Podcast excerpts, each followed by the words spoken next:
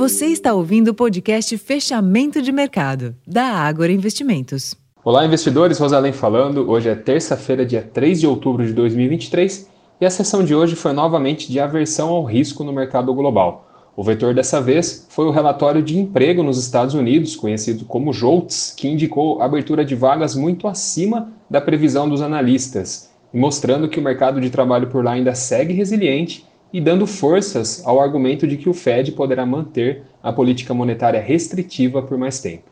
Tal perspectiva renovou o fôlego dos juros dos treasuries, o juro do T-Note, por exemplo, de 10 anos, superou a, o patamar de 4,8% pela primeira vez desde agosto de 2007. Esse movimento fortaleceu o dólar contra pares relevantes e penalizou também os índices acionários, com bolsas da Europa e dos Estados Unidos encerrando o dia no negativo.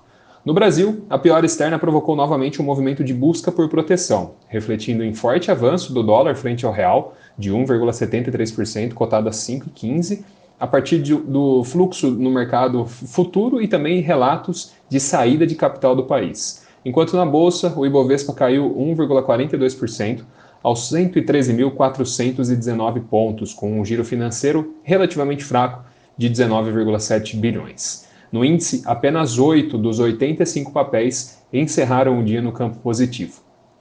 Por fim, nos juros, a abertura da curva americana influenciou novamente o comportamento dos vencimentos domésticos, que seguiram pressionados também pelas incertezas fiscais, além da apreciação do dólar frente ao real, que eleva os riscos inflacionários.